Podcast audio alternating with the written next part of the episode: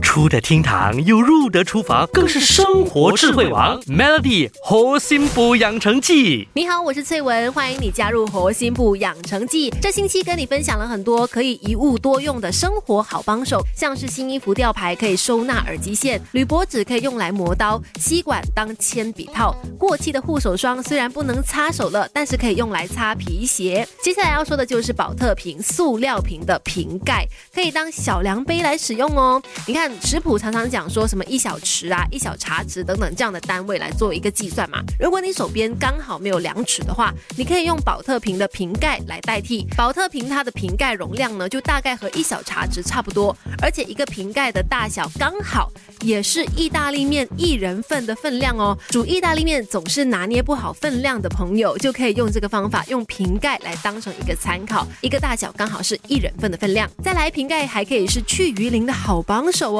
比起用菜刀的刀背去鱼鳞，弄得到处都是，去完之后呢，手还酸的要命。用保特瓶盖来刮除鱼鳞的话呢，不止操作起来更加轻松简单，不会造成手腕过多的负荷，瓶盖还能将刮下来的鱼鳞呢聚集起来，不会散得到处都是。第三，瓶盖还可以去衣服脏污。如果你用清洁剂去除衣服脏污的时候，你用手搓，通常要搓一段时间嘛，有一些顽固的污垢还不见得可以搓得掉。这个时候呢，用保特瓶盖，问题就可以迎刃而解了。只要使用保特瓶盖外面那一道道刻痕的地方和衣服摩擦，比使用牙刷之类的刷具更加容易、更加快速去除脏污哦。生活里其实还有很多我们意想不到的物品，存在着一物多用的好处。下次有机会再跟大家分享喽。守住猴心部养成记，Melody 猴心部养成记，每逢星期一至五下午五点首播，晚上九点重播，由美心和翠文与你一起练就十。八般武艺，嘿呀！